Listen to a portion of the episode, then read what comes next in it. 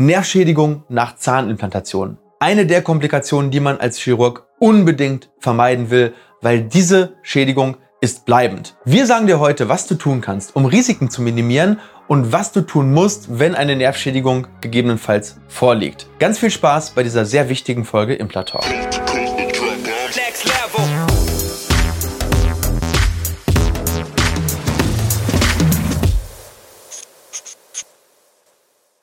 Bei Implantaten gibt es eine Komplikation, die man unbedingt vermeiden will. Also er hat die jetzt nicht erlitten. Das ist heute mein kleiner Co-Moderator. Und an dem zeigen wir euch heute mal so ein bisschen was zur Anatomie. Weil wenn wir über das Thema Nervschädigung reden, und darum geht es heute, Nervschädigung bei Implantation, die eine Komplikation, vor der jeder Patient Angst hat und vor der auch jeder Operateur zumindest Respekt haben sollte. Und wir können daran, an dem kleinen Schädel hier, Weiß nicht, wie soll ich ihn nennen? Schreibt mal in die Kommentare, was für einen Namen kriegt er. Vielleicht ist er ab und zu demnächst auch mal so ein bisschen mit dabei. Also, wie können wir Nervschädigung vermeiden? Ja, darüber wollen wir heute sprechen. Was sind die Risikofaktoren? Was sind die Risikotreiber? Was sind die Risikovermeider, also die Risikoreduktionsfaktoren, um maximal sicher implantieren zu können? Klar, es gibt noch andere Risikofaktoren beim Implantieren, aber die Nervschädigung ist die, wo ich sagen würde, ah, die möchte ich bei mir nicht in der Praxis haben und die möchtest du auch nicht haben, weil sie meistens bleibend ist ein ganzes Leben lang. Und wir sprechen heute vor allem auch darüber, wie oft kommt das denn wirklich vor? Also wie hoch ist die Inzidenz einer solchen Geschichte, also dass eine Nervschädigung vorliegt. Einmal einer leichten Nervschädigung, die meistens wieder zurückgeht, also einer reversiblen Schädigung, aber auch einer Schädigung, die irreversibel ist und total. Also sprich, wenn der Nerv wirklich dann durch ist, durchtrennt ist, kaputt ist. Also Zunächst mal jetzt zur Anatomie. Und ich rede natürlich über den Nervus alveolaris inferior. Das ist der Nerv, der tritt, und das kann man hier sehr, sehr schön sehen anhand dieses Schädels, der tritt hier ein, also von innen in den Unterkiefer hier oben und verläuft dann, und das kann man eigentlich sogar ganz schön mal zeigen anhand vielleicht eines Bleistiftstrichs, der kommt hier rein und verläuft dann ungefähr auf dieser Höhe und tritt hier am sogenannten Foramen mentale aus dem Unterkiefer aus und versorgt ungefähr dieses Gebiet hier mit Gefühl und alle Zähne. Ja, also bis zur Mitte ungefähr. Das gleiche haben wir symmetrisch auf der anderen Seite auch. Das heißt, jede Nervschädigung, die passiert, ist immer bis zur Kinnmitte und auch nur in diesem vorderen Bereich, ja, dass das anatomisch einmal klar ist. Und je nachdem, wo ich dieses Kabel durchtrenne, also sagen wir, wenn die Nervschädigung jetzt hier ist, ist alles, was nach davor kommt, taub. Ja, das ist im Prinzip wie, wenn du in ein Kabel bohrst, wenn du zum Beispiel ähm, schon mal renoviert hast und du machst am Lichtschalter, gehst vertikal nach oben und machst dort eine Bohrung und bohrst da in das Kabel, dann gibt es einen Kurzschluss und dann gibt es da eben kein Licht mehr. Ne? Dann ist sozusagen das Kabel durch und dann kann das natürlich keinen Strom mehr leiten. Und Nerven sind gar nicht so unterschiedlich. Auch die leiten Impulse weiter, auch elektrische Impulse. Nur, dass das natürlich ein organisches Material ist, was ja eben lebt. Ja? Und nicht wie bei einem Kabel, das kann man im, im, im Zweifel kann man die Wand wieder aufkloppen, ein neues Kabel durchziehen und dann läuft das Ganze wieder. Das ist bei einem Nerven nicht ganz so einfach. Da ist auch sogar was möglich, darüber sprechen wir gleich. Aber wenn das Kabel erstmal durch ist, dann ist erstmal das Gefühl weg. So, und für die von euch, die vielleicht noch ein bisschen mehr über die Anatomie wissen möchten, dieser Ast, der das Ganze hier versorgt, nennt sich, habe ich gerade schon gesagt, Nervus alveolaris inferior. Und das ist einer von drei Hauptästen des Nervus trigeminus. Der hat hier irgendwo in dem Bereich seinen Knotenpunkt und dann splittet er sich auf. Der erste Ast versorgt hier so ein bisschen diese Stirnregion. Dann der zweite Ast versorgt die Oberkieferregion. Und der dritte Ast, das ist der, über den wir heute reden, der versorgt eben diese Region Unterkiefer und Kinn. Ja, so jetzt weißt du so ungefähr anatomisch, was Sache ist. Und jetzt können wir über das Thema an sich wirklich auf Augenhöhe reden. So, was ganz, ganz wichtig zu wissen ist, dieser Nerv, der hier verläuft, innerhalb dieses knöchernen Kanals, innerhalb des Unterkiefers für eine gewisse Zeit, das ist ein sogenannter sensorischer Nerv oder ein sensibler Nerv. Das bedeutet, wenn der beschädigt wird, funktioniert die Motorik, also sprich das Bewegen der Muskeln, immer noch genauso, weil die Motorik wird von einem anderen Nerven innerviert. Also die Muskeln werden vom Nervus facialis innerviert, zumindest die meisten. Und selbst wenn dieser Nerv beschädigt wird, ist es ein rein sensorisches Problem. Ne? Das heißt, im Endeffekt fehlt da die Sensorik für ähm, heiß, kalt und Berührung. aber du kannst immer noch essen, kauen, Grimassen schneiden und so weiter. Wenn der Facialis hingegen geschädigt ist, das kennt man manchmal, wenn so eine, beim Schlaganfall zum Beispiel, wenn dann hier der Mundwinkel hängt, ja, dann ist die Motorik weg. Das kann beim Implantieren allerdings nicht passieren, sondern da gibt es ganz selten mal, dass man mit einer Lokalanästhesie irgendwie den Facialis irgendwie erwischt. Ähm, das ist dann aber meistens reversibel, das heißt, da hat man dann für ein, zwei Stunden, vielleicht hat das der eine oder andere schon mal von euch gehabt, irgendwie entweder, dass das Auge nicht mehr richtig zugeht, wenn es ein Ast ist, der das Auge versorgt hat, oder dass hier irgendwie am Mundwinkel was ist. Also die beiden muss man ganz klar trennen, sensorisch und motorisch. So, und was dich natürlich jetzt brennend interessiert, wie hoch ist denn jetzt eigentlich das Risiko für so eine Nervschädigung oder Nervläsion, wie man das im Fachjargon so sagt? Und aus meiner eigenen Erfahrung kann ich einmal berichten, ich mache das jetzt seit 14 Jahren und wir haben so, wir gehen so langsam auf die 10.000 Implantate zu, die wir gesetzt haben und wir haben bisher noch keinen Nerv bei einer Implantation bleibend beschädigt. Ja, also dass es natürlich schwellungsbedingt gewisse Sachen geben kann, darüber spreche ich gleich. Aber dass wir wirklich einen Nerv bei der Bohrung mechanisch verletzt hätten, ist bei uns bisher noch nicht vorgekommen. Jetzt habe ich mich sehr, sehr bemüht, um Literaturangaben zu finden. Und es gibt wirklich keine richtig großen und guten Studien zu der wirklichen Prävalenz oder zu einer Inzidenz ähm, einer Nervschädigung bei einer Implantation. Also man findet zwar Angaben in der Literatur, die reichen aber von 1 zu 100, was ich glaube, was viel, viel, viel zu hoch ist, bis hin zu 1 zu 10.000, wo ich glaube, hm, könnte vielleicht zu niedrig sein. Also ich denke mal, es liegt irgendwo so zwischen 1 zu 1000, 1 zu paar tausend und 1 zu 10.000. Ähm, ist für dich aber überhaupt nicht wichtig, weil es gibt diese bestimmten Faktoren, die du beeinflussen kannst, um dieses Risiko eben in Richtung 1 zu 10.000 zu drücken.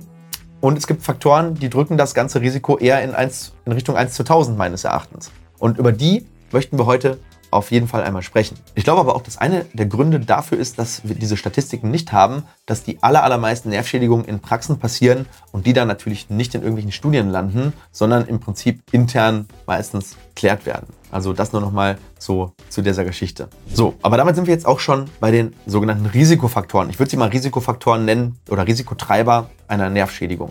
Und es gibt zwei Faktoren, die sind, finde ich, alles dominierend und dann gibt es ein paar Nebenfaktoren. Und gucken wir uns einmal den allerersten Hauptfaktor an und das ist natürlich die Anatomie und das Knochenangebot. Aber wir haben ja schon gelernt, dass er hier diese sogenannten Nervaustritttspunkte hat. Das heißt, alles, was hier dazwischen ist, also in der Kinnregion, ist eigentlich sicher zu implantieren. Also ich würde sagen, so vom, vom dritten Zahn bis zum dritten Zahn ist wirklich super sicher. Am vierten Zahn muss man schon ein bisschen aufpassen, aber auch da ist es noch sicher. Ab dem fünften Zahn nach hinten fängt das an. Das heißt, da habe ich den Verlauf des Nerven in, im Kiefer und wenn ich jetzt natürlich von oben reinbohre, habe ich eine gewisse Restknochenhöhe, bis der Nerv dann eben irgendwann kommt. Und ich habe auch eine gewisse Dicke. Ja, normalerweise ist es sehr, sehr schwierig mit dem Implantat links oder rechts am Nerv vorbei zu bohren. Das ist in der Regel, entweder ist es nicht möglich oder es macht keinen Sinn, weil ansonsten das Implantat viel zu sehr gekippt werden müsste. Und man macht das Ganze natürlich blind im Knochen. Also ist meistens dieser Verlauf des Nerven im Kiefer die Barriere, bis wohin man bohren darf. So, dann möchte man natürlich nicht auf 0,0 mm in die, äh, an den Nerv heranbohren, sondern man lässt in der Regel, und das wird dich jetzt schockieren, einen halben bis einen Millimeter Sicherheitsabstand. Ein halber Millimeter ist sehr, sehr wenig. Ja, also normalerweise wir versuchen immer einen Millimeter Sicherheitsabstand über den Nerv zu lassen. Je erfahrener man ist, umso mehr kann man sich daran operieren.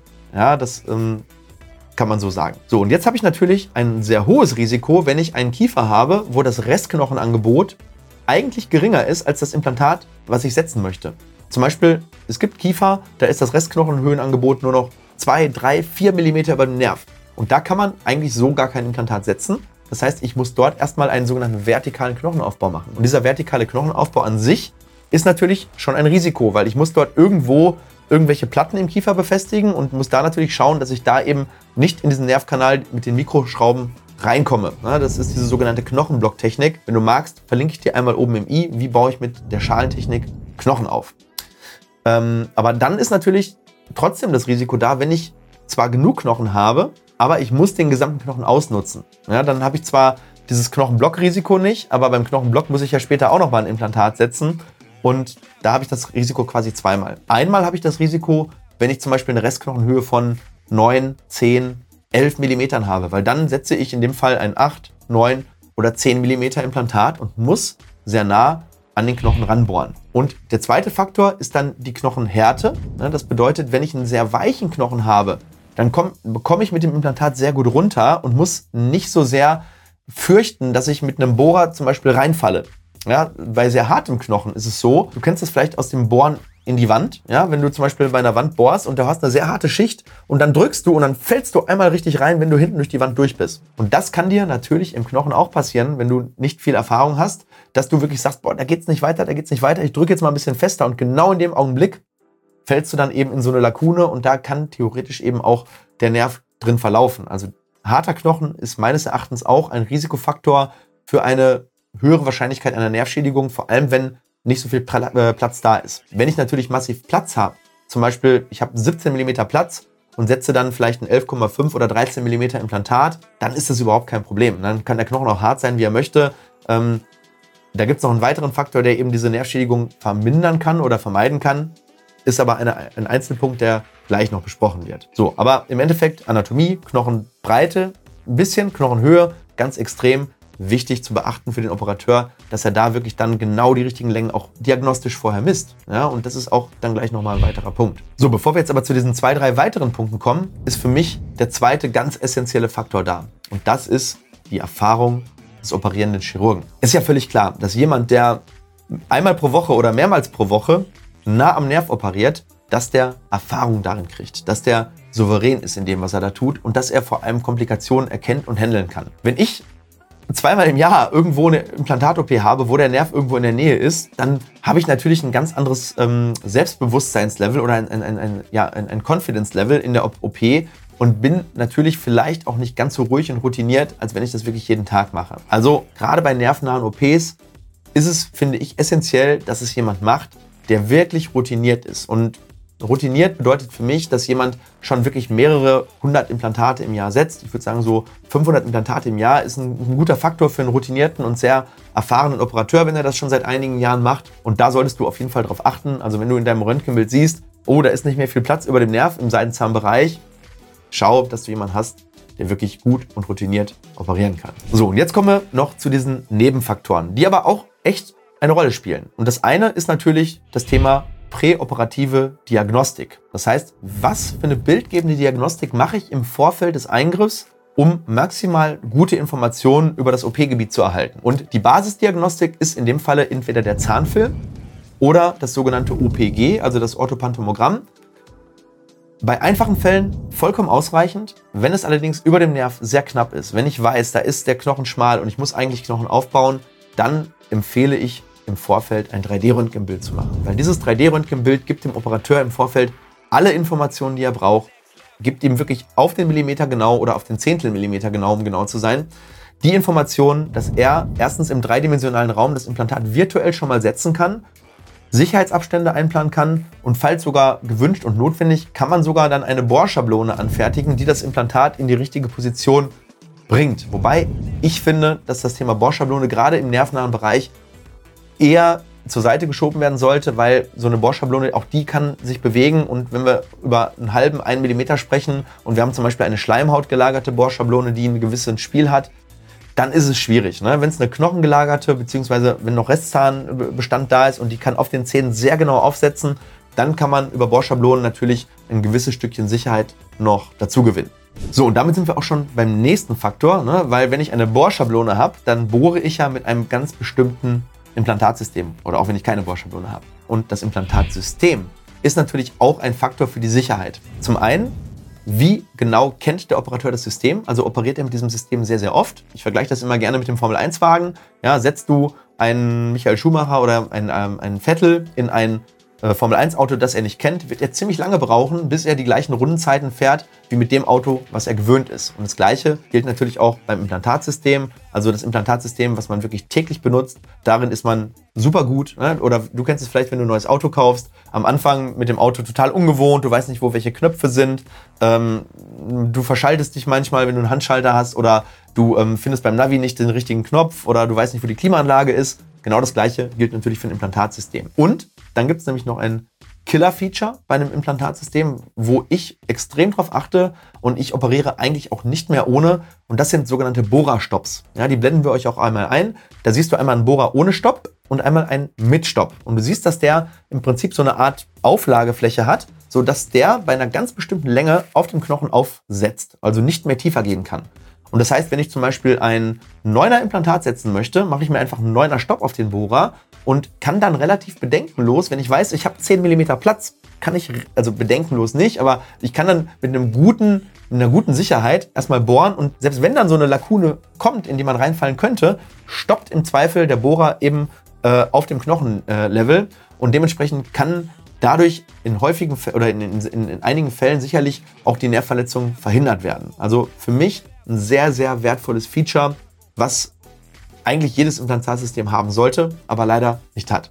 So, dann gibt es noch einen Faktor, der ist ganz spannend, weil den habt ihr ganz bestimmt nicht auf der Rechnung. Und das ist für mich als Operateur der Faktor, ob der Patient schläft oder wach ist. Weil ich glaube, dass mehr Nervschädigungen passieren, wenn der Patient in einer Vollnarkose liegt, als wenn ein Patient wach ist. Und das liegt daran, dass wir bei einer Implantation im Seitenzahnbereich im Unterkiefer niemals eine Leitungsanästhesie machen. Außer ich habe 22 mm Platz, dann ist es egal. Aber bei Implantationen, wo ich denke, wir kommen in die Nähe des Nervs mit der Bohrung, da mache ich lediglich eine sogenannte Infiltrationsanästhesie und das hat den Vorteil, dass wenn man dann wirklich doch mal am Nerv dran ist mit dem Bohrer, der Patient es sofort merken würde. Allerdings nur, wenn er wach ist. Ja, das heißt, mir ist es tendenziell eigentlich lieber, dass wir in Nervnähe einen wachen Patienten haben als einen schlafenden Patienten.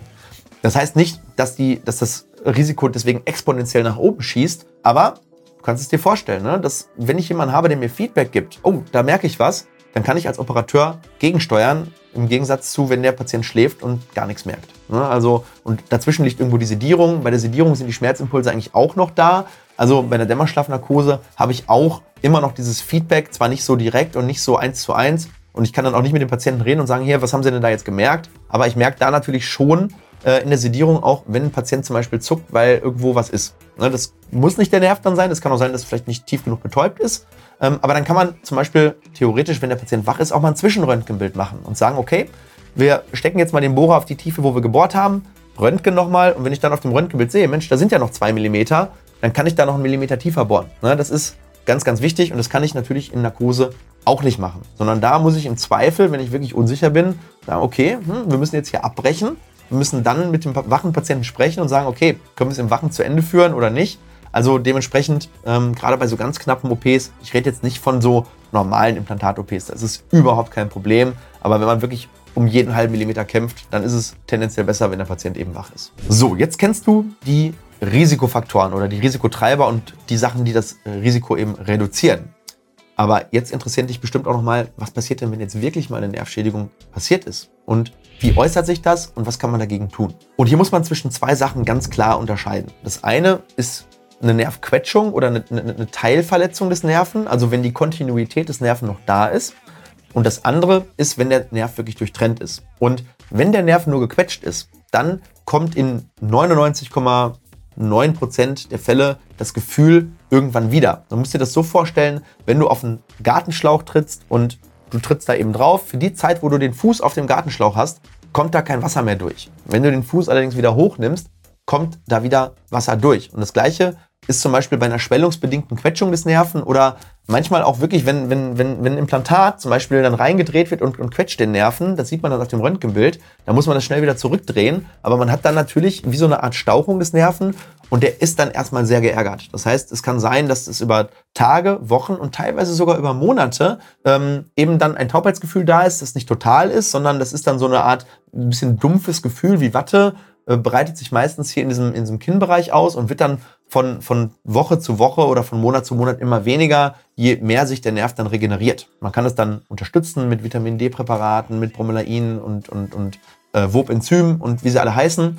Ähm, das ist natürlich dann kein Allheilmittel, aber hilft dann so ein Stückchen zumindest, äh, dass der Körper die Baustoffe hat, die er braucht, um dann ähm, wieder den Nerven zu regenerieren. So, und das ist auch vor allem gar nicht so selten. Also dass irgendwo nach einer Implantation, gerade wenn wir in, der Nähe des äh, Nervus mentalis äh, operiert haben, dass da wirklich dann auch eine eine Schädigung im, im Sinne einer, einer, einer Quetschung allein durch einen Bluterguss da sein kann, die liegt schon wirklich im, ich würde sagen, vielleicht sogar im niedrigen Prozentbereich. 1, 2, 3, 4, 5 Prozent könnte das schon sein, aber das ist harmlos und damit rechnet man auch und man weiß auch, dass das reversibel ist. Wichtig ist, dass man Patienten eben auch schon vorher darüber aufklärt, dass das passieren kann ähm, und nicht so unwahrscheinlich auch passieren wird. Wichtig ist, dass man dann einfach ein bisschen Geduld hat und ähm, dann einfach nach ein paar Wochen wieder das volle Gefühl hat. So, und jetzt kommen wir aber zu dem Szenario, was bei uns zum Glück noch nie passiert ist, was aber passieren kann. Was ist, wenn der Nerv wirklich durchtrennt ist? Und hier muss dringend sofort gehandelt werden.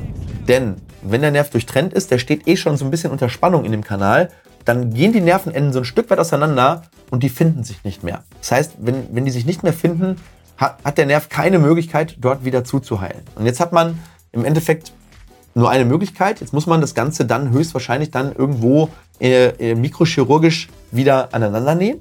Ja, das ist gar nicht so einfach, weil man muss den Nervkanal dann so ein bisschen aufziehen. Das wird sicherlich nicht dann in der Praxis gemacht, wo es passiert ist. Das wird dann in der ähm, stationär in der Mundkiefer-Gesichtschirurgie gemacht. Und wichtig ist, dass das innerhalb von sehr kurzer Zeit passiert. Also jeden Tag, den man da verliert, verschlechtert die Prognose, dass der Nerv sich dann im Nachhinein wieder regeneriert. Ja, der der distale Teil des Nerven stirbt meistens dann sowieso ab, aber dadurch, dass man das dann aneinander näht, hat, der, hat der Nerv wieder so eine Leitstruktur und wächst dann in der Regel pro Tag ungefähr ein Millimeter wieder in dem Kanal und fängt dann an, wieder dieses Gebiet hier ähm, zu innervieren. Ja, wie, wie, hoch ist die Wahrscheinlichkeit? Gibt es verschiedene Studien. Ähm, die meisten sagen so um die 50 Prozent, aber hängt eben ganz klar davon ab, wann wird das gemacht. Wenn das innerhalb von ein paar Stunden gemacht wird. Also es ist klar, Nerv ist durchtrennt, ähm, der Operateur agiert sofort, ähm, schickt sofort in die MKG, die MKG nimmt den Patienten auf und operiert den am nächsten Tag, ist die Wahrscheinlichkeit, dass es heilt, wahrscheinlich deutlich höher als 50 Prozent. In den meisten Fällen ist es aber so, ja, wir wissen nicht genau, was passiert ist, kommen Sie mal am nächsten Tag wieder. Oder die, die, meistens ist ja die Betäubung noch drin, der Operateur hat gar nicht gemerkt, dass da was ist. Dann ist es im Röntgenbild unklar, dann vergehen Tage, Tage, Tage und erst dann wird irgendwas gemacht. Oder vielleicht wird noch gehofft, dass das wiederkommt und es kommt dann aber nicht wieder. Deswegen bei Verdacht auf Nervschädigung immer ein 3D-Röntgenbild machen. Ganz, ganz, ganz wichtig, um zu schauen, ist entweder die Bohrung in den Nerv gegangen und das Implantat steht aber drüber. Auch das kann sein. Dann sieht man das Implantat, dass es richtig steht, aber die, die Bohrung ist tiefer gegangen. Das sieht man in dem 3D-Bild besser als in dem normalen Röntgenbild. Oder Implantat steht wirklich im Nerv drin. Ja, und dann heißt es natürlich, okay, sofort Implantat auch wieder zurückdrehen, äh, ganz rausdrehen und dann sofort in die MKG oder in die Mikrochirurgie, um das Ganze dann eben fixen zu lassen. So, und dann den, im Nachgang ist es natürlich super wichtig, da Neurologen mit dazu zu nehmen und dann auch regelmäßige Sensibilitätstests zu machen. Also das macht man auch schon bei einer, bei einer Quetschung, bei einer Hypästhesie, dass man guckt, ähm, haben wir hier eine Verbesserung, macht man eine, eine Spitz-Stumpf-Diskrimination, oh Gott, Spitz-Stumpf-Diskriminierungstest ähm, und man macht einen Spitztest. Also guckt, okay, kann man zwei Punkte erkennen. Ähm, je weiter die, äh, ja, die Branchen dieser Pinzette auseinander sind und je eher man da noch einen Punkt merkt, umso schlechter ist die äh, Spitz-Stumpf-Diskriminierung. Ähm, und je näher man drankommt, umso besser ist die Auflösung. Zum Beispiel haben wir am Daumen, ähm, kann man relativ nah zwei Punkte erkennen, während man zum Beispiel irgendwo am Bein musst du mal testen. Ja, dann brauchst du manchmal zwei Zentimeter, bis du merkst, dass es zwei verschiedene äh, Punkte sind, die da eben ansetzen. Und am Kinn ist das Gefühl normalerweise recht gut. Das heißt, sobald es dann nur noch wenige Millimeter ist, kann man davon ausgehen, dass das Gefühl wieder relativ gut da ist. Das ist jetzt ein bisschen kompliziert erklärt gewesen, aber ich hoffe, du weißt, was ich meine. Der wichtigste Test ist aber immer der Spitztest, um zu gucken, merkst du es pieksen und wenn ja, wie intensiv. So, und wenn dann nach ein paar Monaten es besser wird, dann kann man irgendwann auch sagen, okay, jetzt gehen wir wieder ins ganz normale Kontrollintervall alle sechs Monate und ähm, schaut, ob das alles in Ordnung ist. Also ganz wichtig, hab Geduld. Ein gutes Zeichen ist übrigens, wenn es dann wieder anfängt zu kribbeln in dem Bereich. Also meistens fängt es erst an zu kribbeln und dann wird dieser, ähm, ja, dieser taube Bereich immer kleiner, immer kleiner. Das kannst du auch zu Hause so ein bisschen testen. Manchmal malt man dann diesen Bereich auf, auch ähm, wo das noch nicht ganz wieder da ist, das Gefühl. Aber wichtig ist einfach Geduld haben. Es kann im Zweifel Monate dauern, bis das Gefühl wieder da ist. So, und das war's zum Thema Nervschädigung. Wenn du betroffen bist oder wenn du Fragen dazu hast, dann schreib's doch mal unten in die Kommentare. Ich und meine Community helfen dir da gerne weiter. Und wenn du das Video gut fandest, dann freuen wir uns wie immer über ein Like, ein Abo, wenn du das Video teilst. Oder wenn du diesen Kanal noch nicht abonniert hast, dann abonniere ihn, dann wirst du schlau beim Zahnarzt, fit for Implantology, denn das ist unsere Mission für Deutschland, den Dachraum und die ganze Welt. Mein Name ist Doc Helka und wir sehen uns wie immer im nächsten Video. Mach's gut.